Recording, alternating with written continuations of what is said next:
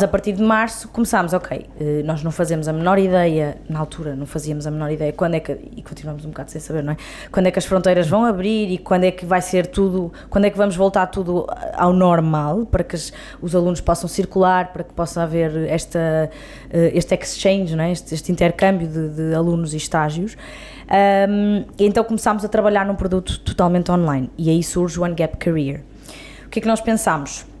Ok, estes alunos, e uma parte que eu não vos disse muito importante do One Gap Year, é que eles, não, eles são suportados por coaches, portanto eles têm uma pessoa que os acompanha ao longo de todo o, todo o processo para, para os ajudar a perceber o que é que estás a aprender, se estás a, se estás a adquirir as skills certas, uh, o que é que estás a desenvolver, portanto, para, para ajudá-los a fazer este processo de reflexão que nós acreditamos que é tão ou mais importante do que a experiência em si, ou seja, uhum. não adianta eu fazer uh, 10 estágios... 10 estágios, se eu no final de cada estágio, ou até durante, não for pensando, ok, o que é que eu estou a aprender, qual é o impacto que eu estou a fazer.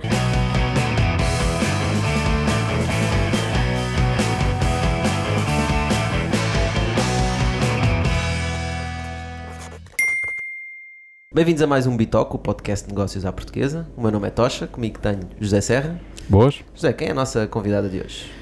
Hoje temos connosco a Joana Barros, com apenas 26 anos, já tem um trajeto bastante longo e diversificado. Passou pela Microsoft, onde teve uma experiência de grande responsabilidade durante alguns anos e que a prepararam para o projeto de que vamos falar hoje, sem dúvida nenhuma, que é o Engap Education. Não foi só a Microsoft que a preparou, foram as várias experiências que foi tendo durante a vida e que a levaram a perceber que existem espaços importantes a ser preenchidos. Distâncias grandes que se devem tornar cada vez menores, não é? Joana. É verdade, totalmente verdade. Joana, olha, muito obrigado por teres vindo. Obrigada eu pelo convite. Olha, antes de falarmos da Microsoft e de Education, vamos falar da tua Education inicial. Vamos Portanto, lá. Tu és formada em Economia. Sim. Um, pela Universidade do Minho. Pela Universidade do Minho, mas porquê Economia? Olha... Mas és minhota? Sou minhota, de gema, Boa. bracarense. Um, então, eu, eu comecei uh, a pensar nisto das profissões e o que é que eu vou estudar acho que como toda a gente ali por volta do nono ano. Já deves ter um é. discurso aí à volta de, desse tipo de decisões, porque não, ninguém é Exato, já tive, já tive que contar esta história algumas vezes, é verdade. Mas conta lá a gente que ainda não ouvimos. Pronto, então, uh, pronto, eu comecei a pensar nisto, como toda a gente por volta do nono ano, tem que escolher uma área, eu era boa aluna e toda a gente pensava, pá, tens que ir para a medicina, a medicina é que é, tens boas notas. Ganhas dinheiro. Ganhas imenso dinheiro. Uh, mas não, dinheiro, eu não é queria. Prestígio. Prestígio que seja. nunca, nunca foi uma coisa que me, que me chamasse muito uh, e já na altura estava mais virada para as ciências sociais. Eu gostava muito de ser jornalista. Uh, porque na altura eu fazia teatro amador e chegou a passar-me pela cabeça fazer o conservatório, mas os meus pais uh, demoveram-me rapidamente dessa ideia uh, e conseguiram. Certo, e... Certo, isso fica para o teu hobby, não é? exato, exato. Tu podes é um ser hobby. atriz eh, part-time se quiseres. Exatamente. Pronto, então acabei por, por ir para. É, é, é, uma desculpa recorrente, não é? é... Os pais utilizam. Super. Artes, nem pensar. Super. Medicina é que é. Não, não, é no sentido de. Às vezes nós, quando somos mais jovens, apaixonamos por artes ou por um, assim, uma carreira que é um bocadinho mais complicada, jogadores de futebol, seja o que for. Sim. E normalmente os pais tentam puxar, é pá, vai para uma coisa que. Que te dê uma segurança, é muito este o discurso, é verdade. É? E, e, aliás, depois ao longo da vida fui, fui-me sempre debatendo com estas, com estas dicotomias. Eh, e mesmo assim tiveste 8 anos a fazer teatro. E mesmo assim mantive exato, a fazer teatro durante 8 anos. Como, quase como o meu desporto, não é? Eu nunca fui uh, desportista federada, era uh, atriz em part-time, não é? Uh, okay. Fazia teatro, teatro amador. Certo. Que me tirava também algum tempo, ensaios e tudo mais. Mas bom. Um, na altura escolhi ir para Ciências Sociais uh, na, uh, e, e, Económicas uh, porque tinha aquele bichinho do jornalismo e se calhar podia fazer, podia, quando chegasse ao 12 logo se via, se ia para a Economia, para a Gestão ou para a Comunicação Social. Entretanto, durante esses anos comecei a perceber que a economia até me interessava mais do que eu achava uh, e acabei por isso por ingressar uh, em, na licenciatura em Economia, mas sempre com aquele bichinho de se calhar depois ainda vou fazer um mestrado em Comunicação Social e vou ser jornalista no, na área económica, porque não? Uh, já tinha lá está, aquela segurança de, pelo menos o, o, a licenciatura eu tenho, posso ir fazer outras coisas se me apetecer e logo se vê. E se os meus pais já não me chateiam? um bocadinho, um bocadinho por aí. Um. Pronto, depois acabei por gostar muito do curso. Ao longo do curso fui mudando um bocadinho também as minhas ideias e, e percebendo que se calhar a área de gestão de empresas também me interessava. Comecei a aprender uh, que havia outros, outras coisas que eu também poderia gostar de fazer e que não era só o jornalismo ou aquela parte mais relacionada com a, a, televisão, a apresentação e tudo mais, e a representação que eu tinha muito quando era mais, mais miúda. Foi aí que entrou o alpinismo. não. não. Também é ismo, mas. Também é ismo, mas okay. não. Por acaso, alpinismo nunca. Pronto. Um, então, quando acabei a licenciatura, uh, começou a chegar aquela fase, mais uma vez, uma fase de transição, em que está toda a gente a pensar qual é que é o próximo passo e qual é que é o mestrado que eu me vou, que eu me vou candidatar. E eu não estava nem aí, eu não estava de todo preparada para escolher uma área de especificação, ou seja, uma área de especialidade. Uh, não me sentia preparada para isso e, ainda, e achava ainda mais absurdo ter que pagar uh, um mestrado uh, para fazer uma coisa que eu não sabia se tinha, não tinha certeza que era o que eu queria. E foi então que decidi uh, fazer, uh, ir trabalhar. Portanto, ir, uh, queria parar, fazer quase que um gap year, que foi isso que eu negociei com os meus pais, que não ia fazer o mestrado uh, diretamente, que obviamente era o que eles queriam e foi o que toda a gente, ou praticamente toda a gente do meu, do meu curso fez, e, um, e fui trabalhar. Na altura havia algumas opções em cima da mesa e por uma conversa quase que informal com uma amiga minha que trabalhava na Microsoft na altura, um, acabei por uh, ingressar na Microsoft como estagiária numa, num, num, projeto que me interessava muito, porque era ligado ao empreendedorismo. Então eu durante um ano fiquei a gerir um, o programa BISPARK, na altura, que hoje em dia já não se chama assim, acho que já nem existe bem, tal como ele era, uh, e era basicamente todo o contacto que a Microsoft Portugal tinha com o tecido empreendedor português, uh, passava um bocadinho por mim. Portanto, eu tinha que gerir todas estas relações e, e, acabei por conhecer muito mais a fundo o que era, o, na altura, em 2014, 2015, o panorama empreendedor português, que ainda estava a dar assim os primeiros passos, né? já, já tinha. Eles pensaram assim: essas coisas de empreendedorismo é para putos, pá, vamos pôr aqui uma, uma caloira. uma miúda, 20 anos, eu tinha 20 anos, é verdade. a tratar disto. Mas isso, isso foi depois da ISEC? Isto foi depois da ISEC, sim. Eu fiz. A ISEC foi durante, o meu, durante a minha licenciatura que, portanto, eu tive dois, três anos, já não me lembro bem, mas tive dois, dois três anos na, na ISEC, onde tive os primeiros contactos com este, com o mundo empresarial, com Sim, porque uh, mas, primeiras... mas, mas, vamos falar um bocadinho sobre a ISEC, não é? Pois é que eu ia, para dar o contexto, do, tu não chegas ao Bice Park assim de repente. Não, não, uh, não. Portanto, não. há um contexto por trás. Claro que o sim. O que é, que é a ISEC? Então, a ISEC é a maior organização internacional uh, de estudantes que entre, tem, tem muitos objetivos ligados aos, ao, ao desenvolvimento. Um, Mas tem essencialmente uh, um objetivo de, de incentivar em liderança, não é? Exatamente. Em liderança. Ensinar e incentivar, ou seja, é muito interessante porque é uma organização de estudantes para estudantes. E nós éramos. Mas porquê é que é tão importante ensinar as pessoas a serem líderes? Porque a liderança não é só uh, a liderança de pessoas, não, nós não temos só que ser líderes de pessoas, nós temos que ser líderes primeiro de nós próprios, de ter estas ferramentas que nos permitam ser bons no nosso, no nosso trabalho, ter, ter este espírito empreendedor de fazer projetos, de ir à procura, de pesquisar.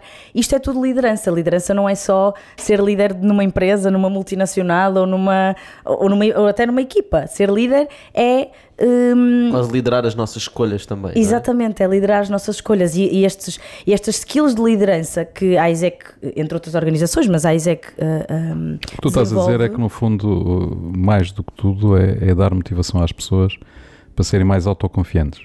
Será? Também, também, sim. Também. E, e, e, dar, e dar, no caso da IESEC, dar muito este passo em frente e fazer um bocadinho a transição entre aquilo que é o mundo académico, que nós estamos todos muito fechados no mundo académico quando, quando estamos a fazer as nossas licenciaturas e mestrados, e fazer esta ponte quase que com o mundo real, não é? Com os voluntariados, com as empresas que existem no tecido, no tecido empresarial da nossa região ou de, outras, ou de outras também, a questão das viagens, de internacionalização, o facto de fazermos parte de uma comunidade que é mundial, ou seja, foi na minha, na minha carreira, não é? Se, se podemos dizer que a ISEC faz parte do meu percurso profissional, um, foi a primeira vez que eu, que, eu, que eu senti que fazia parte de uma organização que existe em qualquer parte do mundo, que, que tem, tem colegas e amigos em, qualquer, em todas as partes do mundo. Isso, é Isso é, importante? É muito, super, super uhum. importante para percebermos outras realidades, porque inevitavelmente temos contacto, seja por uh, chamadas Skype ou, ou, seja até por, uh, por eventos, que nós fazíamos muitos eventos e trazíamos pessoas cá e, e mandávamos alunos para lá, nós próprios, nós próprios viajávamos. Sim, uh, na altura para... não havia Covid, era, isso era uma das coisas que se fazia muito mais. Era viajar, viajar, fazer voluntariados, fazer experiências. Esse passado. Esse passado longínquo. Agora, vem, agora vem documentários, não é? Exato, naquele tempo em que, em que entrávamos não havia. Mas fazia parte mesmo da ISEC esse, esse exchange, né? Sim, uh, muito. Portanto, Dentro do país. lá ver como é que as coisas. E quem é que vinha bater à porta da ISEC? Então, tínhamos do lado dos alunos pessoas que ou queriam fazer parte da organização e, portanto, queriam ser líderes. colaboradores, líderes também, young leaders, que era o que nós chamávamos, um, queriam contribuir para os projetos, ou pessoas também ainda do lado dos estudantes que queriam fazer estágios profissionais ou de voluntariado, no estrangeiro, essencialmente, ou até empresas, porque as empresas viam na IESEC, uh, e no nosso caso na IESEC em Minho, uma porta de entrada para as universidades, sem ser pela via formal de vou contactar os serviços académicos para ir aí fazer uma apresentação. Portanto, usavam o nosso, o nosso canal como canal de comunicação para os, os estudantes, o que para nós também era bom, porque ganhávamos parcerias do lado das, das empresas e, portanto, era win -win. Mas qualquer jovem podia pertencer à ISEC? Sim, sim. Desde há, há um processo... menos que 30 anos? Exatamente, há um processo de recrutamento que eu não sei neste momento eh, em que é que consiste, honestamente, não sei se mudaram os padrões, uh, mas há todo um processo de recrutamento em que nós temos que explicar quais é que são as nossas motivações, uh, qual é que é o nosso background, se é que existe algum background quando nós temos 18 anos, não é? Portanto, uh, Portanto é, é, é, um, é um galinheiro só de galos. Não, não, não, eu não diria, não, não diria. Acho que há espaço para tudo, porque essencialmente toda a gente sabe que as pessoas vão, vão para lá aprender. E, e eu lembro-me que nos, nos, fins de semana, que está todo, todos os fins de semana, que é quase um ritual em que nós temos o, eh, uma série de, de de aulas, digamos, não é? aulas sobre a organização, a cultura da organização. A ISEC funciona como uma empresa multinacional, tal e qual, uhum. com as próprias siglas, que eu já não me lembro nem de um terço, não é? mas eh, com as próprias siglas, com a própria, a própria forma de comunicar, e acaba por ser uh, este, este, este, primeiro, este primeiro onboarding acaba por ser muito semelhante ao de uma empresa, se calhar melhor ainda, porque há mais é tempo para se explicar tudo direitinho às pessoas. É praticamente um ensaio para para o onboarding numa empresa Sem dúvida alguma, sem dúvida alguma, uhum. porque é muito semelhante, aliás, se pensarmos nas grandes multinacionais onde entram assim 100 estagiários de uma vez, ou 20, ou 10, o que seja, uh, acabamos por estar ali todos os caloiros, não é? As pessoas que acabaram de entrar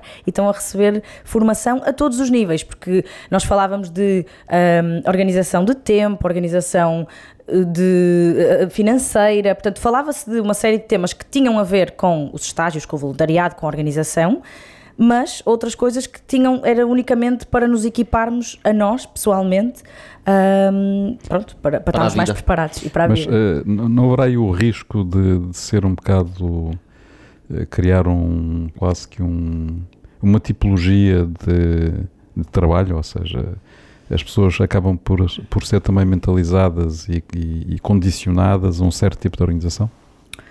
Uh, sim, sim, posso concordar parcialmente, mas por outro lado, qual é que é o track record, não é? Isso quase, seja... isso quase que, que, que, se podia dizer pá, que é uma coisa inventada pelas multinacionais para fazer uma, uma preparatória.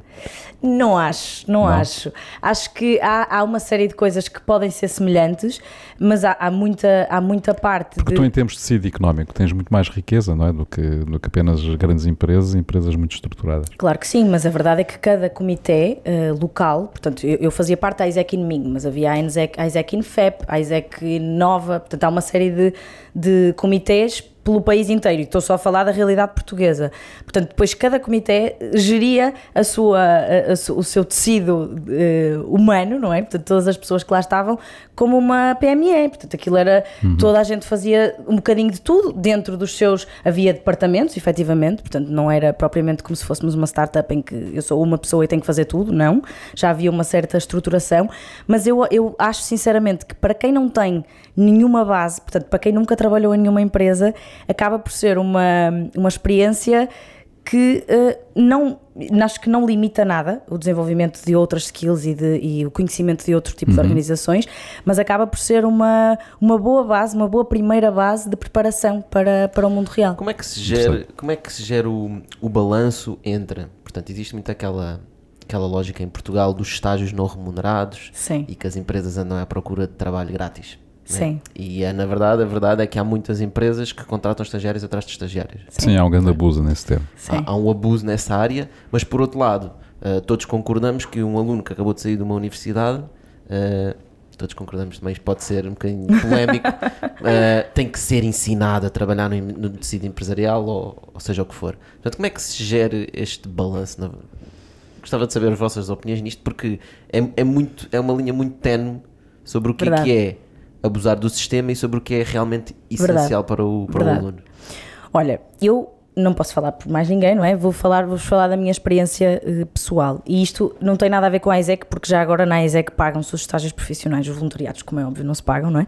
Mas os estágios profissionais são pagos. Mas os são voluntariados são remunerados. em empresas multinacionais ou em- Não, não, são em organização ONGs, não, não. Podia fazer um voluntariado para a Amazon. É verdade, é verdade. Pronto.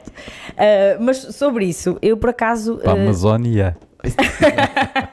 Era isso que eu queria dizer. Eh, Eu, por acaso, sou da opinião de que todo o trabalho deve ser remunerado. Porém, concordo, e, e eu própria senti isso na pele na- quando entrei, eh, neste caso na Microsoft, que não precisava de todo que eu eh, não fosse remunerada, não é? Estamos a falar de uma multinacional.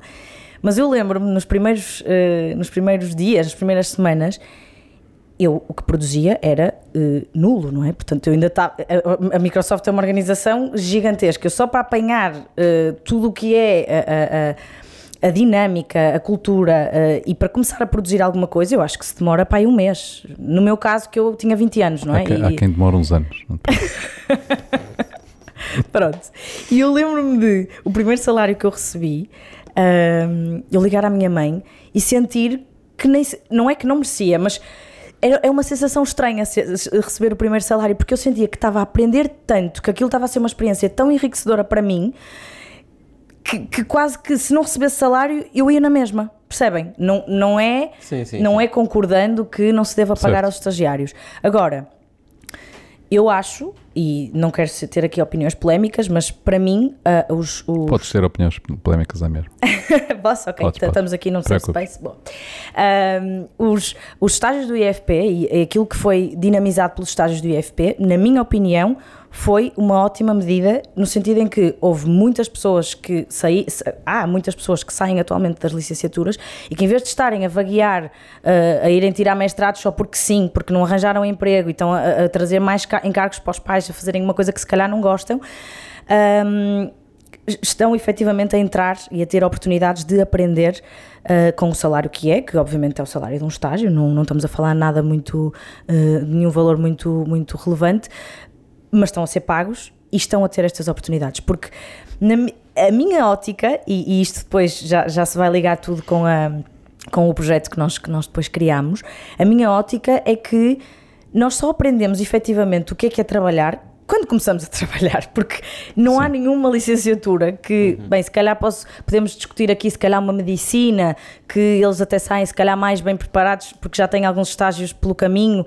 mas não há nenhuma licenciatura que nos prepare a sério para o que é que é o mercado de trabalho. Sim, isso é há uma verdade. série de coisas que nós aprendemos ao longo da way e, e está tudo bem, não é? Mas Sim, a é questão é, verdade. tu, eu estou aqui a advogar o outro lado porque acho que é, é importante. Porque, de certa forma, eu concordo com isso, mas as pessoas estão a vir e estão a ser formadas para depois trabalhar na empresa.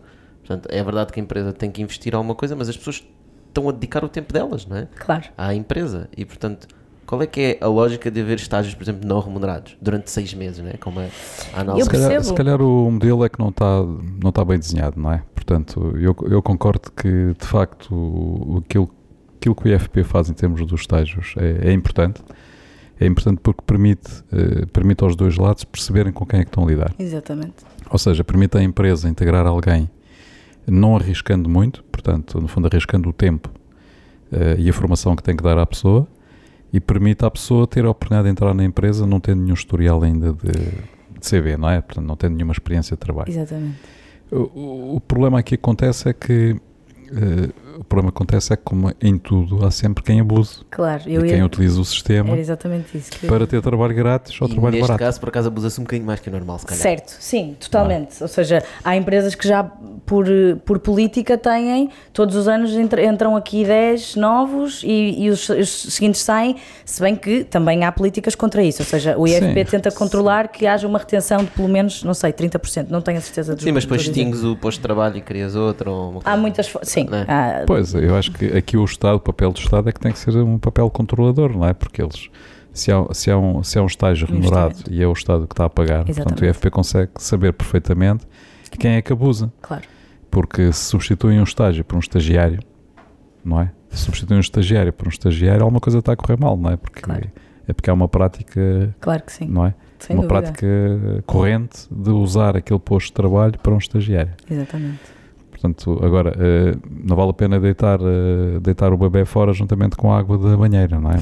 Portanto, tinham que se tomar medidas era que permitissem fazer esse controle mais apertado e dar efetivamente eh, oportunidades às pessoas para se poderem integrar no mundo do trabalho.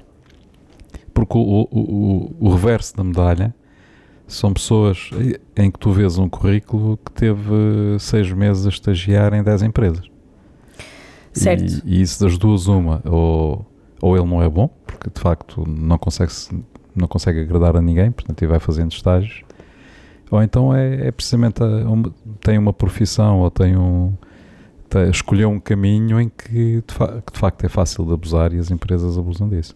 Sim, é Ou verdade. então está no caminho errado e não é aquilo que ele quer fazer e devia fazer outra e coisa. está a experimentar várias Pois, coisas se calhar, se calhar devia fazer outra coisa na vida. Exato, por acaso nós há uma, há uma coisa que, que- que também está muito relacionada com isto, que é a, a, a, a forma como as pessoas, neste caso cada, cada um, não é? cada pessoa que sai, sai da faculdade e tem pouca experiência, aborda o mercado de trabalho.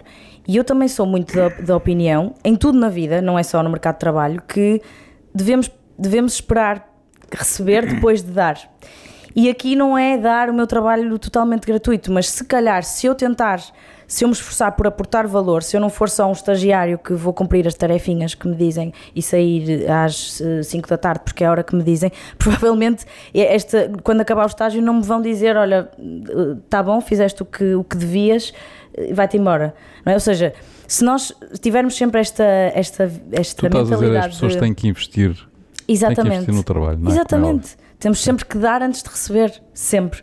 E, e pronto, e, obviamente que isto aplica-se um bocadinho a tudo na nossa vida, não é? Até porque, repara, tu como uma empresa, tu estás a investir numa pessoa durante 3 meses, 6 meses, para lhe ensinar tarefas e chegas ao final desses 6 meses e até por acaso, até querias fazer ali um esquema com estágios. A mas chegas ao final dos 6 realmente meses e olhas para aquela pessoa e dizes, Fónix, aqui. este gajo é extraordinário, para que é que eu vou estar à procura de outra pessoa, não é? E, Exatamente. Portanto, se calhar preferes gastar aqueles mais 600 euros ou 1000 euros a mais que a tua empresa vai ter que gastar do que estares a fazer mais um estágio para ir buscar uma pessoa que não vai fazer. É É. isso. Portanto, eu acho que é um bocadinho um pau de dois bicos. Há, há a, a vertente de, claro que o Estado tem que controlar e garantir que há retenção das pessoas, mas por outro lado, há muito ónus na pessoa que está, que está a entregar o trabalho, não é? Tem que haver o brilho profissional, tem que haver a entrega. Se a pessoa realmente gostar daquilo e quiser ficar com o trabalho, vai se esforçar, de certeza, vai fazer o extra mile. E não estou a falar de fazer horas extras, trabalhar ao fim de semana, nem sequer estou a ir por aí, estou mesmo a dizer Certo, certo, o certo. acrescentar valor, que é Pois. realmente importante, É atitude, sem dúvida. ter atitude. Sem dúvida alguma. Então, e como é que foi a tua atitude no Bispark? Então, tu vieste na ISEC, muito bonito, e depois disseste assim, ok, então eu agora vou também experimentar, vou aqui para uma mega multinacional como a Sim. Microsoft, que é uma empresa gigantesca, verdade. onde tu de certeza tiveste, disseste um mês, mas se calhar tiveste mais, um bocadinho Muito mais um mês, completamente. a Então, tentar apanhar a carruagem, não é? sim, sim. Ahm, como é que é entrar numa empresa assim, com essa idade? Olha, eu só tenho coisas boas a dizer da minha experiência. Eu sei que há pessoas que não têm exatamente a mesma, a mesma visão que eu. Eu tive imensa sorte para começar na equipa em que, em que entrei. Uh, estamos a falar de uma equipa super tech, techy, porque eram todos muito virados para o empreendedorismo e, portanto, davam apoio técnico às startups, ajudavam a escalar, tinham muito esta. sabiam imenso, e ainda hoje sabem, não é? Sobre cloud. Eu nem sequer sabia o que é que era uma máquina virtual, ok? Eu, quando entrei, quando caí ali de paraquedas, uh, eu não sabia o que é que era uma máquina virtual e, e, de repente, passado duas semanas, eu ia ter que estar a vender, quase, vender não, porque era oferecer, mas máquinas virtuais às nossas startups e que podiam host as máquinas virtuais deles nos nossos, na nossa cloud. Tudo aquilo era todo um conceito que eu desconhecia na totalidade. Eh, não vos vou dizer que demorei um mês a aprender tudo, como é óbvio, não demorei. Uh, demorei mais, ainda há hoje muitos termos e depois estamos a falar. Epá, não vamos fazer um exame, não te preocupes. tá? Obrigada. Uh, há hoje muitos termos que eu desconheço, uh, até porque estamos a falar de, tecnologia, portanto está sempre, Está tudo, sempre está sempre tudo desatualizado, não é? O que aprendemos há 5 minutos já está desatualizado. Um, mas acabou por ser uma experiência muito boa, muito enriquecedora. Uh, tive a oportunidade de conhecer a fundo o tecido empresarial, uh, o tecido empreendedor português. Fizemos uma série de eventos, uma série de iniciativas. Eu tinha muito contacto com pessoas e era isso que eu gostava mesmo no meu trabalho. Um, era este era, era, era o ponto de contacto, portanto, era a mim que eles ligavam quando tinham algum problema, uh, era eu que dava suporte. Tudo o que não era a parte técnica era eu que lhes dava suporte sobre uh, tudo o que tinha a ver com o programa e as, e as ferramentas que, que a Microsoft oferecia. Um, e, e pronto, e, e deu-me a conhecer todo este mundo das venture capitals, dos, eh, dos, dos business angels, todo um mundo que eu que para mim era uma novidade, não é? Portanto, eu não, nunca tinha, além da Startup Braga, com quem eu tinha já alguns contactos uh, próximos, não tinha assim muita, muito conhecimento uh, a nível nacional e foi muito bom. Entretanto, um, pronto, eh, este, este ciclo chegou ao fim, não é? Portanto, eu fiz o meu estágio de IFP e tudo indicava que eu ia fazer o meu mestrado, porque eu tinha prometido aos meus pais na altura que quando, assim que terminasse uh, o meu ano, o meu gap year, em que aprendi imenso e não me arrependo de nada de ter parado e não ter feito diretamente o mestrado, ia fazer o meu mestrado. Uh, entretanto, candidatei-me, entrei no mestrado na Nova em gestão, só que tive uma proposta da Microsoft para ficar, lá está, depois do estágio do IFP. Country Tive- Transformation Lead. Não, Não, É não. uh, Xbox. Ah, Xbox. Xbox. Sim, Lá está, fizeste o extra mile, não é? exatamente. Pelo Quer dizer, eu alguém não lá sentiu que tu fizeste o extra mile porque valia a Eu pena quero acreditar que sim, eu quero acreditar que sim, não é? Portanto, ah, existe. Então foste brincar com o Xbox. Fui brincar com a Xbox e brinquei muito, por acaso. Uh, foi, foram dois anos espetaculares. Eu, lá está, acabei por não, não fazer o mestrado, porque tinha que, tinha que escolher. Ou ia aprender mais uma profissão, porque fazer gestão de marca, gestão de produto também não era de todo uh, uma, o meu, a minha área de conhecimento. Mas a Microsoft, neste caso, uh, e, e a Microsoft tem muito esta política de investir em talento. Se eles acharam em algum momento que eu tinha algum potencial, pouco que era, que o pouco que eu consegui mostrar em nove meses, investiram em mim, porque efetivamente eu mas, não tinha mas background. porquê Xbox? Repara, estavas no, no B-Spark, que era Sim. ligado a startups, Sim. aprendeste uma data de coisas que não sabias, o que é que era um VC, o que é que era um Business Angel, Sim, rondas de investimento, sim. e depois dizem assim, agora vens para, para a Xbox, que é uma área completamente diferente. Completamente diferente. Eu aceitei. Como é, que como é que a Microsoft gera isto? Porquê? Era, foi uma oportunidade Olha- que havia ali e eles viram que tu tinhas o perfil? Eh, também, isso é a primeira, obviamente que as empresas não, não abrem as vagas eh, porque sim, não é? Portanto, naquele momento havia uma, uma oportunidade e eles acharam que eu fazia fit. Por outro lado, havia um grande trabalho que nós tínhamos desenvolvido ao longo, já antes de eu entrar, no, no B-Spark, na, na, na, parte do empreendedorismo, com os game developers em Portugal. E eu estava muito próxima dessa comunidade De startups, de, de games startups de game, de game developing.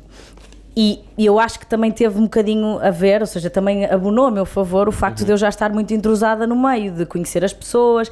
A, X- a Xbox na altura eh, tinha uma série, tinha, eu acho que ainda tem uma série de programas de desenvolvimento eh, que aproxima a, a- a consola dos game developers em cada país, porque isto também, obviamente, enriquece o, eco- o ecossistema da consola, et- etc. Portanto, eu acho que também tive esse, esse ponto a meu favor. Mas foi essencialmente o. Para mim, foi essencialmente o vou aprender outra coisa que nada tem a ver com, com o que eu estou a fazer agora. Vou experimentar, porque ainda estava numa de. Sou super nova, eu na altura tinha 21 anos. O que é que eu tenho a perder, não é? Não vou. Mas o que não é que eles vou- queriam que tu fizesses? então, eh, o que é que eles queriam que eu fizesse? Gerir toda a marca, portanto, eh, desde eh, isto era, uma, era uma função muito completa, portanto, desde a parte de produção, portanto, nós temos que fazer as ordens de produção, fazer o forecast de quantas consolas é que vamos vender e para mandarmos à China produzir X para o meu país, X de cada, mais os jogos, portanto, fazer tudo isto com jogos, acessórios e consolas. Isto era a parte mais eh, de business. Sim, na altura ainda se vendia jogos em CDs, né? Exatamente, tinha que se produzir. Eu, hoje em dia acredito que já não se faça Deve- nada disso. E até as próprias consolas, as próprias consolas já estão todas digitais, portanto acredito que, que já não se faça Agora vai nada tudo à cloud. Exatamente, tudo ao Azure, passa Azure. a publicidade.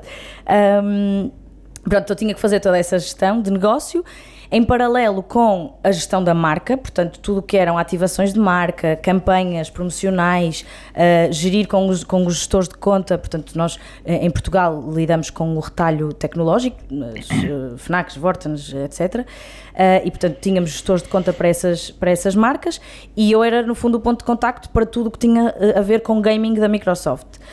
Além disso, ainda tinha a parte das redes sociais, a parte do PR, que eu acabei por ser, não foi, não foi logo obviamente uma transição, mas acabei por ser durante algum tempo a cara, se, podemos dizer isto, da marca. Portanto, tinha que, sempre que havia um lançamento de um jogo, um lançamento de uma consola, era eu também que dava, que dava a cara.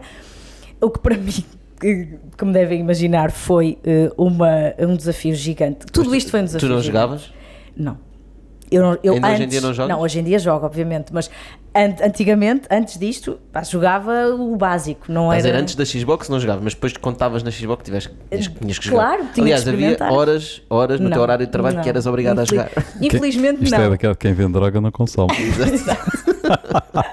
Não, nós tínhamos, eu tinha que jogar, obviamente, e por acaso o meu, o meu manager na altura era um grande fã de FIFA, ainda me tentou evangelizar na- no FIFA ao fim do dia, bora ali jogar um FIFA, Pá, mas para FIFA Mas- para mim não tu, dava. mas então tu não te envolvias mesmo no jogo, ali não era tanto jo- os jogos não, em si, todo. Aquilo era a eu marca podia estar a Xbox. vender, eu podia estar a vender outra coisa, outra coisa qualquer. Simplesmente a- aqui tínhamos que ter atenção era o que é que o público quer ouvir, qual é que é eh, o que é que o nosso target quer, o que é que eles pretendem. Mas aí já Eh, tinhas fugido um bocadinho das startups de gaming? eh, Portugal? sim, sim, obviamente que manti- mantinha sempre Sim, alguma que era mais relação. gestão de produto, não é? Que era mais gestão de produto, sim. Mas eu, eu queria perguntar um bocadinho, por curiosidade mesmo Claro. minha, que é, existem startups de jogos em Portugal? Saíram Existem. daqui coisas interessantes? Saíram, Se saíram. sim, e quais são os desafios? Hoje em dia ainda podem sair e quais são os desafios? Ui, Tens assim eu já não tenho, eu já não tenho contacto com esse mundo já há algum tempo, eh, do gaming especificamente. Ahm, há alguns prémios que, que, que acontecem, eu acho que todos os anos,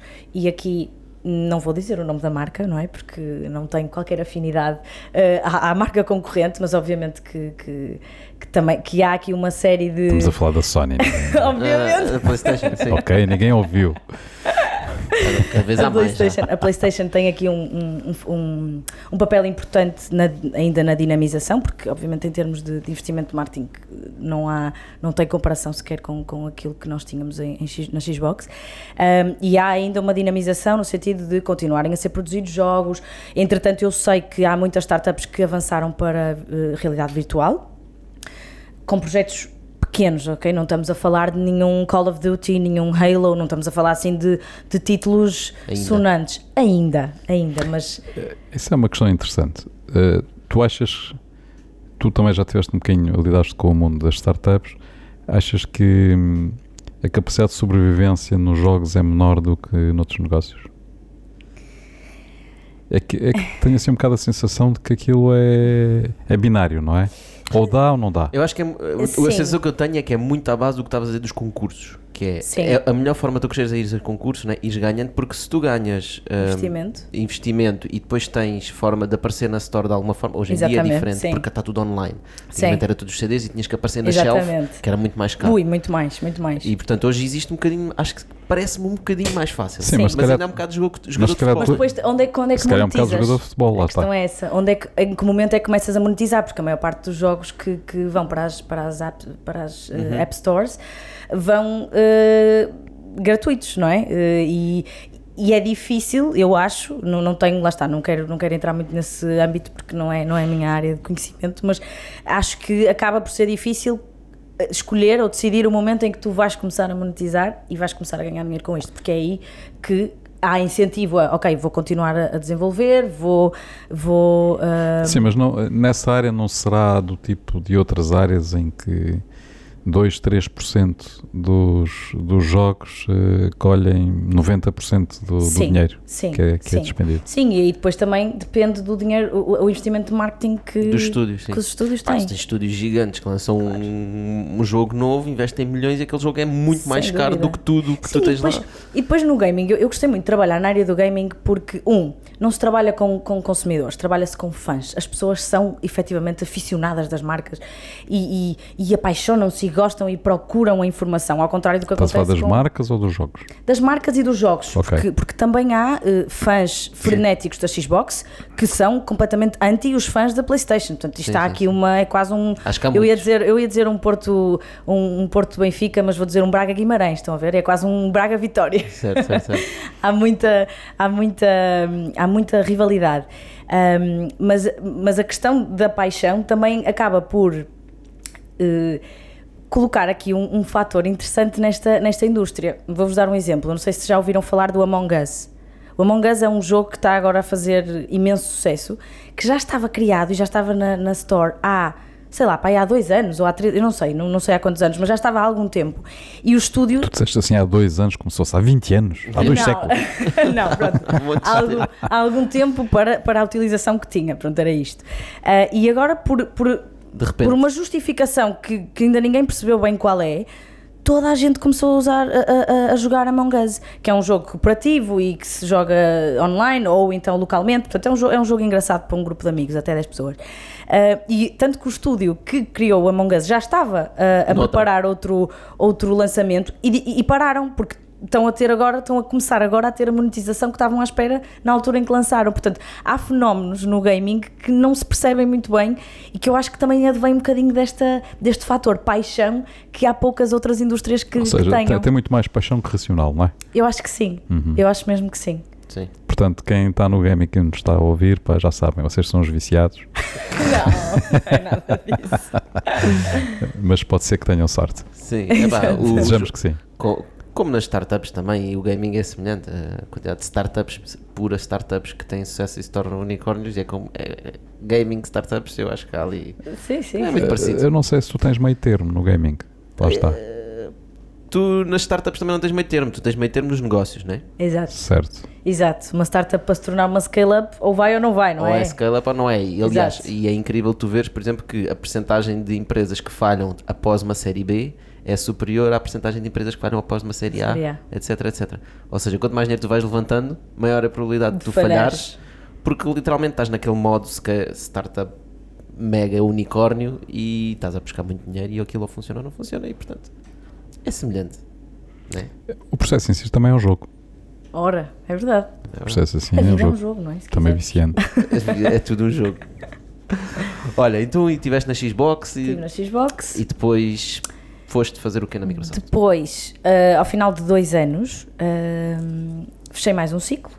ah, e E nesta altura o mestrado já tinha nesta, água. nesta altura, entretanto, por acaso, e, e é importante dizer que eu fiz uma, fiz uma pós-graduação na Católica enquanto estava a trabalhar na Xbox, porque achava, achava que a minha licenciatura em, em Economia não era suficiente, eh, dado principalmente o salto de responsabilidade que eu dei com a, com a Xbox. Estamos a falar de um negócio que, apesar de irrelevante quase para a Microsoft em Portugal, estamos a falar de 6 milhões e qualquer coisa, para mim. O que é que são esses 100 milhões? Exato. De facto. Para a Microsoft. Pronto. Mas para mim, estão a imaginar, não é? Eu tinha 21 anos e tinha pouquíssima experiência, portanto achei que, que devia enriquecer-me e fui fazer uma, uma, uma formação na Católica nessa, numa área muito relacionada com retalho, com marketing, e muito interessante. E quando ah, chegou a altura de fechar este mais um ciclo, ao fim de dois anos, ah, havia uma oportunidade dentro da, da empresa, porque na Microsoft somos muito. Somos muito incentivados a estar sempre à procura do próximo passo e a, e a- e a exper- experimentar coisas novas. A, a empresa não vê com bons olhos, por exemplo, uma pessoa que está há 4, 5 anos na mesma função. Eu diria que 4, 5 anos já é tipo o limite máximo, porque eles têm interesse que nós nos reinventemos, que aprende, aprendemos outras coisas e que vamos acrescentar valor noutras áreas, Sim, porque, porque isso também, tantas. também, também cria motivação, não é? Claro, sem, dúvida. E às tantas, se eu estou há 5 anos a fazer a mesma coisa, a minha motivação para, para fazer diferente vai ser muito baixinha, não é? Ou, me- ou mais baixa do que Certo. se eu estiver numa função nova. Então foi um bocadinho isso que aconteceu. Ah, eu fui desafiada para uma, para uma função que, que para mim foi também um desafio muito grande. Eu passei a reportar à, à- à diretora-geral da Microsoft a gerir um programa de transformação. Então, a Microsoft, eh, como Que é vocês... essa Country Transformation Lead. Country, eh, assim, na Microsoft nós chamamos é, é, nomes super sonantes. O que é que se fazia lá? Era, eu era uma change manager, basicamente. Foi- Foi fazer, fui fazer gestão de mudança. Basicamente, a Microsoft, há uns anos atrás, desde, desde a entrada do Satya Nadella, mudou eh, radicalmente a forma de trabalhar, a forma de comunicar ahm, e, e- e até a forma de vender. E esse, esse, esse processo de mudança tem, tem vindo a ser gradual. Nessa altura, portanto, estamos a falar em 2017, acho eu, já estou um bocadinho perdida, em 2017, hum, houve efetivamente uma mudança estrutural na forma como, a- como as equipas se organizaram, ou seja, basicamente foi baralhar e voltar a dar. Portanto, equipas totalmente diferentes, funções diferentes, mudaram as job descriptions eh, e, e- e vocês acho que conseguem imaginar que numa organização onde temos pessoas que acabaram de chegar, mas também temos pessoas que já estão lá há imenso tempo, isto faz imensa confusão, não é? Agora de repente eu já não me chamo não sei o quê, a minha função chama-se outra coisa completamente diferente e eu faço outra coisa completamente diferente. Até a forma de avaliar as pessoas mudou. Ou seja, como, como eles estavam, tinham aquele processo de incentivar as pessoas a mudarem de funções de dois em dois anos, mais ou menos, não é? Decidiram, olha, olha, agora vão mudar todos. Acabou. exato, é? alguém lá em cima a mudar. Temos alguns que não querem mudar, vamos mudar todos. Exato. Pronto, acredito que tenha E chamaram-te sido... a ti e disseram, olha, Agora, Fica agora lá com isso. exato, agora gere lá isto. Pronto. Mas, mas nessa transformation, tu- o que tu estás a dizer agora, eh, disseste uma coisa que me chamou a atenção, que foi as, as pessoas que chegavam, não é?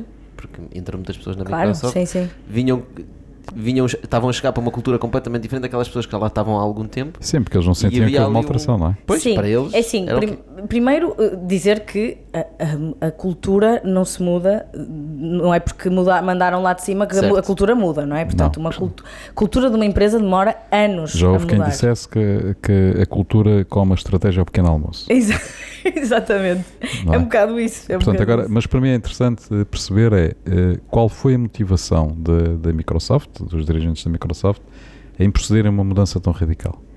Eh, Como, como vos digo, eh, tenho, sim, como vos digo, foi efetivamente esta mudança para ah, um ambiente mais cloud first, mobile first, que entretanto já, já mudou, já não é cloud first, mobile first e já é mais AI first. Eu não quero estar, portanto, eu não sei, neste momento já não estou É muito tão Azure por dentro Services, acho eu. e inteligência seja, artificial, ou seja, a é mudança por vibes. É por vibes. Não é, é por, vibes, é, é, o- é por estra- é é por estratégia. Eu acho que é seja, o Windows, o Windows deixou de ser o que. Aliás, o Windows é gigantesco, não estou a dizer que Sim, não é, né? mas sim. deixou de ser aquela. É prioridade. A prioridade, não é? sim. Porque toda a gente tem Windows, pronto, está tá certo. Windows, ou seja, a dinheiro. Microsoft passou de há muitos anos atrás de ser uma empresa de software que vendia software em caixinhas, não é? que era o que, faz- que se fazia, uma loja de retalho comprava-se uma caixinha do Office E com licenças o, e etc. Exato, e licenças com o Windows, com o, o- sim, o Windows O também, Windows. o PowerPoint, o Word e passou ra- a eh, portanto, tra- eh, consequentemente, ou seja, eh, gradualmente era esta a palavra, gradualmente foi, -se, foi evoluindo a sua, a sua estratégia e, e a forma como se posiciona no mercado, tanto de consumidor como empresarial, porque tem que se dizer que aqui a Microsoft em Portugal essencialmente é ah, ah, para empresas, portanto é, é o negócio eh, B2B. E, e, portanto a forma de vender também acabou por, acabou por, por mudar. Portanto, hoje em dia, um, uma- um gestor de contas já não tem só que se preocupar com as licenças de Office que vai pôr eh, na, na, na empresa. Tem que se preocupar com esta empresa está a, tra- a trabalhar em soluções cloud. Onde é que eles têm o hosting? Onde é que eles têm a- as suas, as suas aplicações? Têm connosco? Têm eh, na na AWS, portanto há uma série de concorrentes aqui, não muitos, mas eh, alguns, Eh, e, é- e essa, e, e passa também por aí eh, a estratégia de venda e, portanto, tem que haver uma alteração e uma atualização até da forma como as pessoas são avaliadas e, consequentemente, pagas, não é? Portanto, Sim, isto- sim, que é para ter motivar as pessoas a, a trabalhar no consumo de sentido cloud certo. tem que ser, tem que crescer. Mas E repara, agora? isso é um exemplo muito interessante em como a tecnologia acaba por determinar eh, uma mudança radical numa empresa gigante. Sem dúvida. Ou Sem seja, dúvida. eh, é tal coisa que se, ou se adaptam ou morrem, não é? Portanto, a Totalmente. tecnologia muda tudo, o contexto alterou e eles tiveram a coragem de fazer uma disrupção em termos organizativos, definindo uma nova estratégia, novas metas, novos métodos de trabalho, Tal e qual. reequacionar e redesenhar as equipas de acordo com isso, etc. não é? Tal e qual. Tal e Isso é qual. fantástico. Sim. E é verdade que é uma empresa completamente diferente hoje do que era 5 Sem anos atrás, se dúvida. calhar. Sem Mas dúvida. houve várias empresas que o fizeram e fizeram de forma muito bem A sucedida. IBM, por exemplo. Exatamente. E houve outras que não fizeram e que morreram. Ou Exatamente. definharam. Tipo a Nokia. tipo nós. Blackberry. Blockbuster. Blockbuster. Blockbuster. Blockbuster, ou seja, uma data delas, não é? Sim, sim, sim. Eh, Agora, agora vejam lá. Empresas gigantes, com milhares e milhares de pessoas, dezenas de milhares de empregados, Uhum. não sei quantos empregados é que têm acesso a Eu Microsoft. acho que são de cento e tal mil, mais os outsourcing, vamos para os 200 mil. Pá, para aí. 200 mil pessoas. E conseguem redefinir toda a sua estratégia e mudar rapidamente. Certo. Empresa com 200 mil pessoas. Sim. Nós Eu- temos empresas com 20 pessoas, com 10 pessoas, que não conseguem fazê-lo, Sim, que não conseguem mudar as suas formas de trabalhar, não conseguem olhar para o lado e ver o que é que se está a passar, quais são as mudanças que são necessárias, sim, não é? E vão definhando depois dia a dia. é verdade. É e verdade. vão se justificar com os outros. Vão se justi- justificar para que o mercado está mal, que os clientes já não querem aquilo que eles vendem, que as pessoas são incompetentes, epá, tudo e um par de botas. Quando na realidade são os líderes que não souberam ver o que é que se está a passar e não, não conseguiram Precisamente. redesenhar a empresa, redesenhar a E estratégia e mudar. atenção, eu acho que se, se isto, isto é um processo altamente complexo e que eu acredito que tenha demorado alguns anos, se pensarmos que o Satya Nadella entrou em 2014 e esta mudança aconteceu em 2017 e entretanto houve já várias mudanças Sim, sim. depois disso. A mudança estava a acontecer antes de tu chegares e continua depois de tu teres. Exatamente, portanto, este processo de transformação, nós costumávamos dizer, eu quando entrei para este, para este projeto, eh, eu tinha um timeline mais ou menos de uma, de, de uma hora, eu ia dizer uma hora, de um ano, eh, mas ef- efetivamente o projeto precisou de mais tempo, porque Sim, mas tu tens, tens empresas que são obrigadas a fazê-lo muito mais depressa, não tenhas dúvida. E, por exemplo, neste, neste contexto que nós tivemos eh, de, de pandemia, de Covid, Sim, sim. etc., eh, nós conhecemos empresas que tiveram que mudar em duas semanas. nós também. Não é? A Portanto, minha, e- a minha teve que E tiveram que se reinventar e mudar completamente, Totalmente. completamente a sua abordagem, o negócio, etc. E fizeram. E fizeram. E outros não fizeram. Muitos com sucesso. Exatamente, mas houve outros que não fizeram. E os que não fizeram, se calhar têm outro tipo de dificuldades, não é? Muito maiores. Claro, claro que vão desaparecer, não é? claro Muitas sim. vão desaparecer, também não há dúvidas sobre isso. Portanto, esta capacidade de eh, ler o que é que está a passar e reagir, mesmo errando, não é? Porque quando a gente reage, ainda não temos a visão toda. É claro que o- a gente sabe o resultado é depois do jogo, não é? Portanto, Sim, mas eh, no momento temos que reagir e temos que transformar e temos Sim. que fazer, fazer acontecer. sim, E depois ir corrigindo. É melhor isso do que ficar à espera a ver o que é que dá, não é? claro. Não, sem dúvida, sem dúvida alguma. Fica- acho que fica aqui uma coisa. Se uma Microsoft consegue mudar, é pá, Qualquer um pode qualquer mudar. um pode mudar. Ai, sim, E foi também por mudar, e agora gostava de falar um bocadinho sobre a ANGAP, sim. foi por mudar que vocês começaram a olhar o que é que aconteceu na ANGAP. Porque, como é que te inspiraste naquilo? Estavas a fazer Microsoft, empresas de 200 mil pessoas e, e de repente Então, juntas com mais três pessoas, né? que vocês são quatro. somos quatro. Por acaso é engraçado, vocês são co-founders. quatro CEOs. Sim, somos quatro CEOs, cada um com o seu é, Com o seu é diferente. não, Ah, não como é que vocês se inspiraram, se juntaram, porquê? Então, hum, pronto, nós começámos este projeto, começámos a pensar este projeto, eu já estava numa fase de transição, mais uma vez, fechar mais um ciclo, portanto, o meu projeto de, de- de transformação dentro da Microsoft já estava a chegar ao fim. Eh, e eu precisava de mudar, apesar de estar super confortável. Estar confortável com 24 anos É é, assustador e é péssimo, eu acho. Para mim era péssimo. E portanto, estava na altura de fazer outra coisa. Ah, e comecei em, em conversas, mais uma vez, conversas quase que inform- informais, sim, totalmente informais com, com algumas pessoas, nomeadamente os que são atualmente meus sócios. Que é o Miguel, o Milton e a Marta. E a Marta, exatamente. Ahm, e fizemos essa. E começámos a conversar sobre. Sem qualquer ideia, sem qualquer objetivo de vamos montar uma empresa, não era de todo isso, mas começámos a falar sobre esta questão da educação e o quão a educação está desajustada ahm, ao mercado de trabalho, aos alunos. Uh, nós, todos nós, de uma forma ou de outra, uh, obviamente que o Milton e o Miguel, um bocadinho mais do que nós, porque têm mais experiência, tivemos em algum momento que recrutar. Eu própria, quando estava na Xbox, e, e não só, tive que recrutar, uh, no meu caso, para estagiários. E, e sente-se Remunerados. remunerados, sempre remunerados. E sentíamos imenso que há, há uma falta, de- há falta de preparação por parte dos alunos. E começámos a pensar o que é que seria, quais é que seriam estas pontes que são precisas criar para ajudar as pessoas a começarem a sua carreira de uma forma mais ágil. Um, e pronto, e foi um bocadinho por aí que começámos a pensar no- em, em alguns produtos separados primeiro e depois então consolidámos tudo com a criação da Ungap Education. Um, Eh, Explica lá esse processo de, de começaram com produtos Ok. diferentes. Ok, então, eh, nós então, partindo desta necessidade dos alunos, e, e- e nesta altura ainda estávamos muito focados nos recém-graduados, interessante, estávamos a falar sobre isto há bocado, estávamos focados no- nos recém-graduados e, ahm, e na, sua, na dificuldade que muitas pessoas, não todas, obviamente, mas que muitas pessoas têm em iniciar uma carreira sem irem seguir o rebanho, sem, sem fazerem o que toda a gente é expectada, eh, ou que toda, o que é expectável, que seria eh, ir para um Big Four, não é? Porque as próprias empresas, eh, as próprias universidades incentivam muito a que isso aconteça, tipo, vai para a Deloitte, vai para Uma consultora grande. vai para uma consultora, para uma auditora Que vais aprender a trabalhar. e vais aprender a trabalhar e lá é uma grande escola e tudo bem, há pessoas que o fazem e que, e que gostam muitas vezes que, é, sim. e muitas exatamente, e é. Mas se calhar isso não é para toda a gente. E porque é que nós temos que eh, utilizar eh, a mesma medida para, pessoas totalmente diferentes, não é? Há pessoas que têm uma ideia de negócio, há pessoas que querem viajar, há pessoas que querem ir trabalhar para uma startup primeiro, mas parece que não é bem visto por parte de, de- dos professores, por parte até dos pais. Pá, mas se tens uma oportunidade de ir para, para a Deloitte ou para uma Big Four, porquê que has de ir para não sei o quê que nunca ninguém ouviu falar? Pronto, e então nós começámos a, a- a trabalhar um bocadinho, a maturar esta ideia e criámos o nosso primeiro produto que, era, que é o One Gap Year.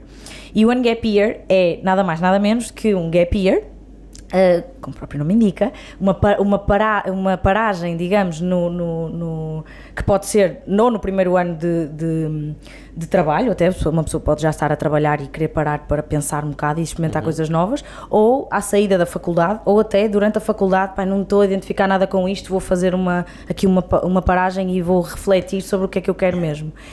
O Gap Year, o One Gap Year consiste em seis meses, seis, nove meses, nós mudámos algumas vezes o, o o produto, também já vos posso contar um bocadinho sobre essa, essa história, ahm, em que eles vão ter experiências internacionais, portanto, neste caso em startups europeias, nós temos uma rede de parceiros, startups europeias, eh, e vão fazer estágios de três meses.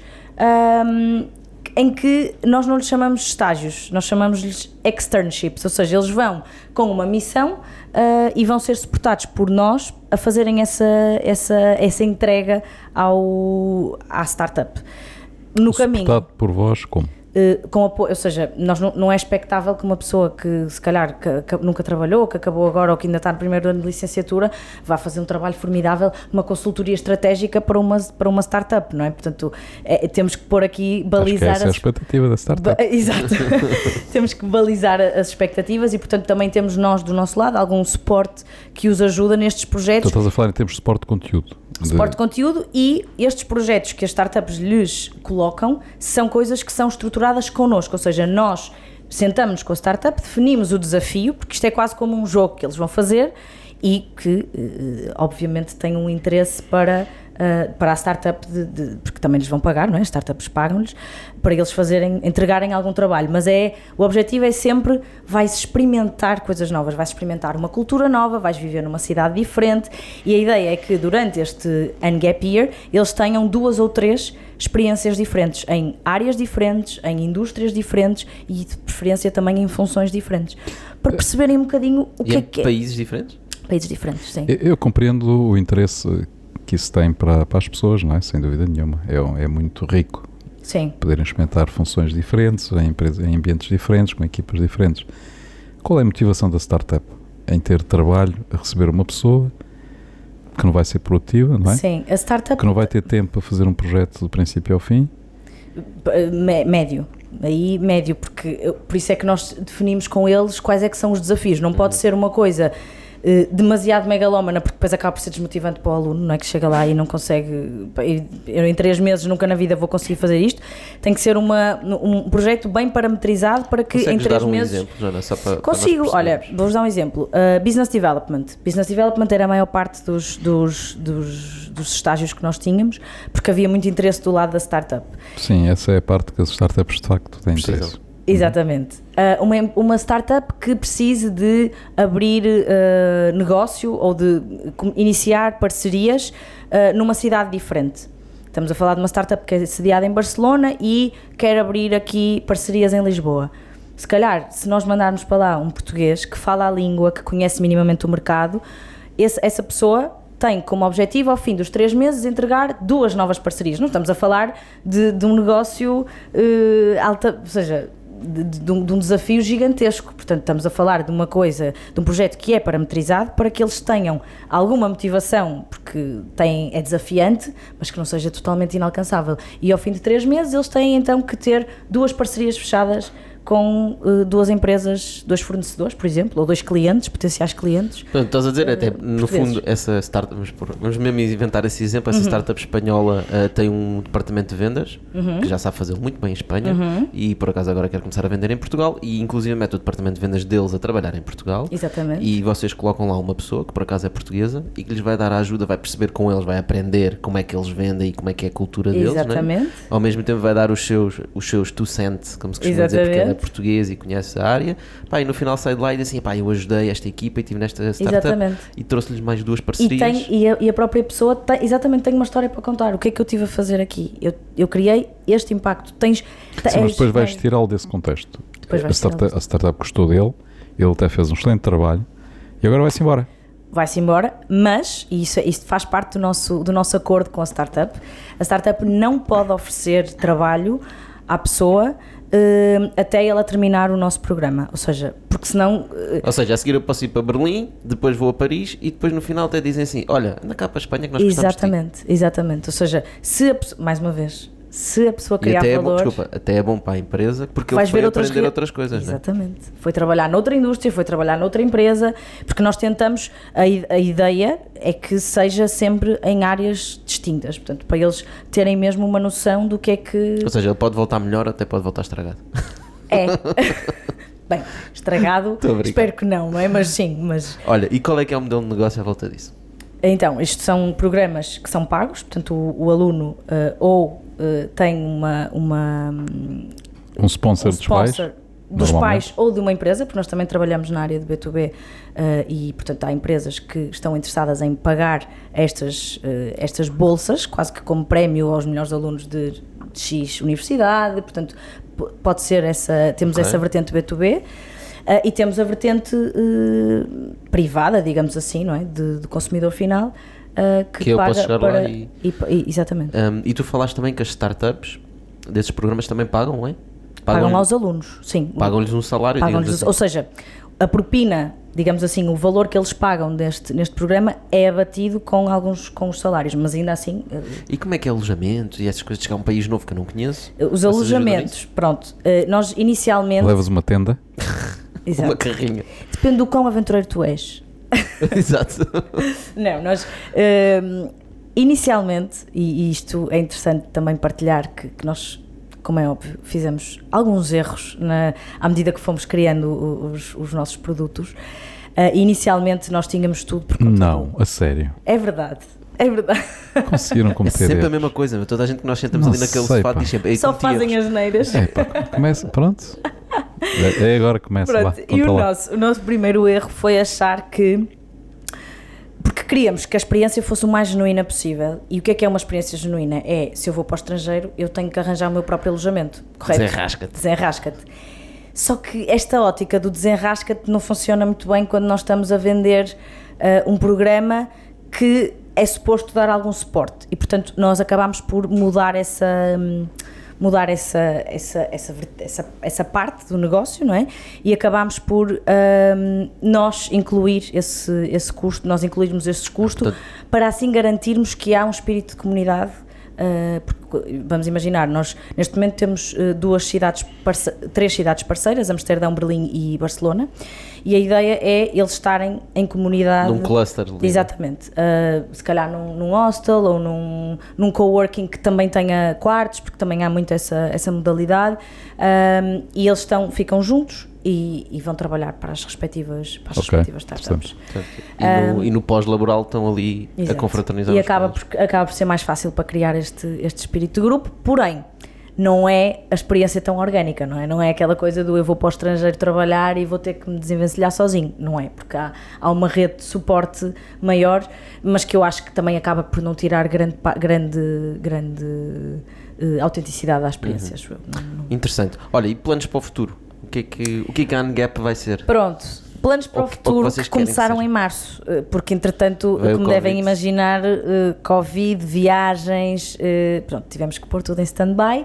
Nós lançámos o primeiro piloto em janeiro, as pessoas tiveram que regressar aos seus países de origem, porque Covid. Eh, e entretanto acabámos por eh, alguns dos estágios continuaram remotamente, outros eh, as, as startups disseram que não, Esquece, não não dá. queriam, não queriam, e portanto até tivemos uma pessoa a trabalhar connosco, a fazer o estágio do One Gap Year connosco, que correu super bem, entretanto. Um, e nós, a partir de março, começámos, ok, eh, nós não fazemos a menor ideia, na altura não fazíamos a menor ideia quando é que, e continuamos um bocado sem saber, não é? Quando é que as fronteiras vão abrir e quando é que vai ser tudo, quando é que vamos voltar tudo ao normal, para que os alunos possam circular, para que possa haver esta, eh, este exchange, não é? este, este intercâmbio de, de alunos e estágios. Um, e então começámos a trabalhar num produto totalmente online e aí surge o One Gap Career. O que é que nós pensámos?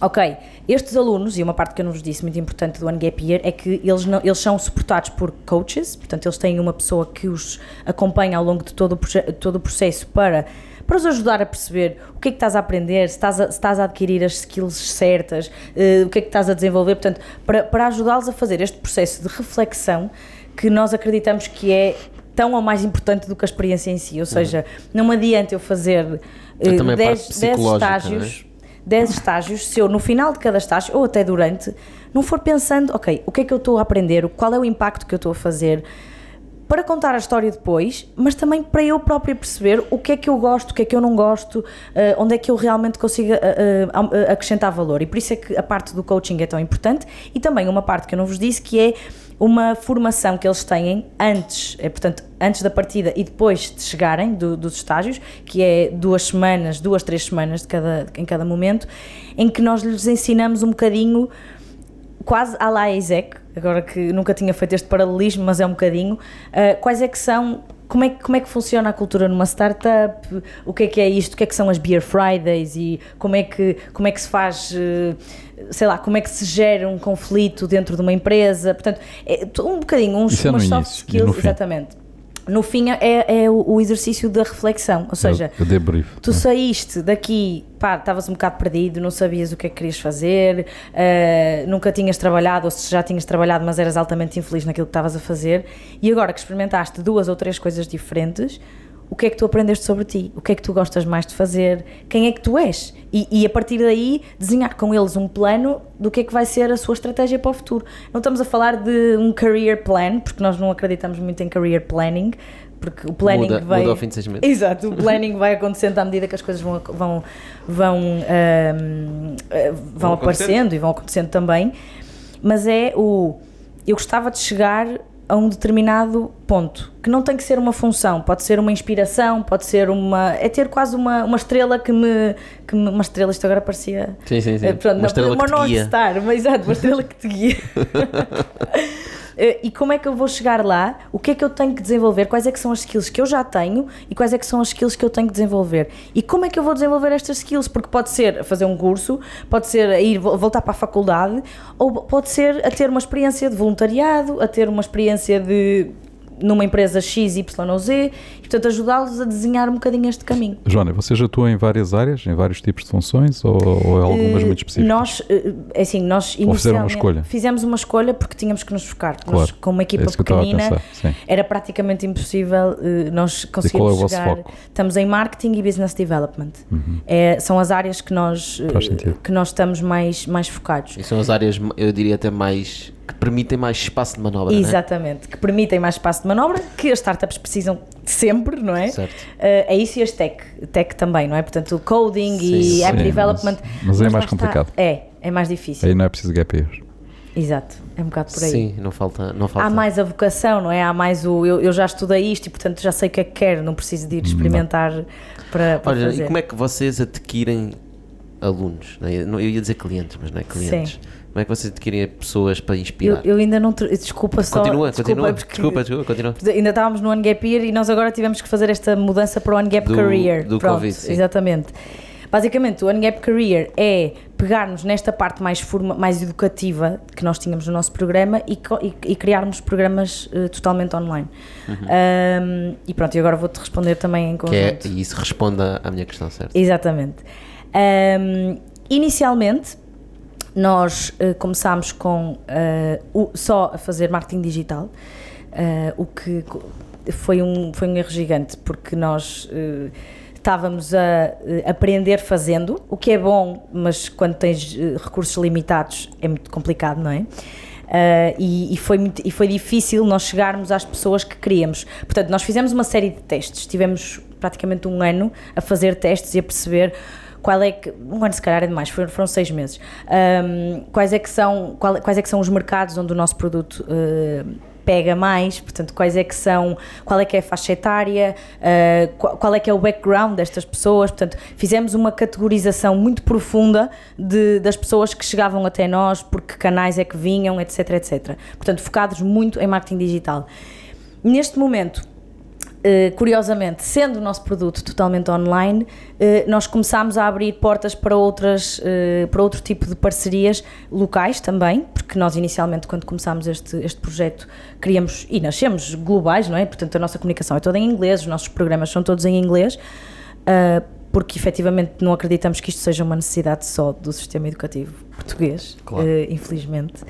Um, mas queríamos, queríamos nascer uh, globais e, e, portanto, descurámos um bocadinho esta parte das parcerias locais e do, e do potencial que isto podia ser, porque apesar de tudo, nós, tendo já alguns contactos cá acaba por nos permitir fazer uma, uh, ter uma escala diferente no, no, nosso país, mesmo estando a comunicar em inglês, porque hoje em dia toda a gente fala inglês, portanto é perfeitamente aceitável. Então se vais fazer business isso... development, convém falar inglês. Exato, exatamente. Não, a partir do momento que, eles, que queremos que eles vão para fora, não é? eles claro. têm, têm que ter essa, essa ferramenta. Uh, e portanto, neste momento estamos num híbrido entre continuar a testar, e porque nós somos uns amantes de testes, uh, de, de, testes AB e testar o insight X e o insight Y e o que é que pica mais e em que mercado é que pica mais e quais é que são as faixas etárias. Um, Estão a ficar viciados num jogo. Estamos. Isto é, isto é, quase, isto é quase um vício, isto é quase um vício no jogo, é verdade. Uh, e em paralelo estamos a fazer também parcerias uh, com algumas empresas, com algumas universidades que também nos permitem chegar uh, a mais pessoas com, com recursos bastante mais reduzidos, digamos assim, não é? Porque temos os Muito bem. network. Muito interessante o que estou a fazer na Ungap. Um, se eu quiser saber mais informações, ungap... ungapeducation.com ungapeducation.com Muito Sim. bem. Olha, um, o tempo passa a correr aqui no Bitalk. Nós falamos, uh, coisas super interessantes passam muito rápido, mas nós temos que ainda ir à frigideira. Ok. okay. temos aqui uma frigideira uh, que tem vários ingredientes que eu vou te pedir que escolhas um. É um envelope uhum. que abres e uhum. lês o que está lá dentro. Ok. okay? Devo ter medo nesta altura? Sim, sim, sim. Tens de estar aterrorizado. Bastante. Não há hipótese. Vou a batata frita. Portanto, é abrir, podes ler em voz alta okay. e responder. Qual é o maior conselho que darias para alguém que acabou de sair da faculdade e vai ingressar no mercado de trabalho? Contactem on Gap Education. gapeducation.com Está? Boa. Não está, mas ficou registado ficou e portanto registado, de certa forma registado. está. Agora depois tenho que pôr aqui o, o, o link. Exato. Uh, olha, experimentem. Eu não acho, acho que não há, não há maior conselho que eu possa dar do que ponham a mão na massa, não tenham medo de, de, arriscar, de experimentar. Se estão a sair da faculdade, ainda têm toda uma vida pela frente e uma vida de erros, de certeza, não é? Portanto, têm hipótese para fazer coisas diferentes, para errar, para perceberem o que é que gostam, o que é que não gostam, onde é que conseguem acrescentar mais valor. E, portanto, experiências, para mim, são a, a, a maior riqueza que nós e a maior aprendizagem que nós conseguimos tirar um, depois de, de, termos a nossa formação e mesmo durante. Portanto, experimentem muito, testem muitas coisas e reflitam sobre uh, as aprendizagens que vão fazendo. Aqui está um excelente conselho da Joana. É, é difícil dizer que não gostas de uma coisa que nunca experimentaste. Ora, nem mais, é verdade. Pessoal, muito obrigado a vocês por terem desse lado. É, conversa super interessante aqui com a Joana. Qualquer coisa que tenham uh, alguém que conheçam que esteja interessado em fazer um Ungap Year, ungapeducation.com e nós estamos cá de volta para a semana. Obrigado. Obrigada. Obrigado. Obrigado.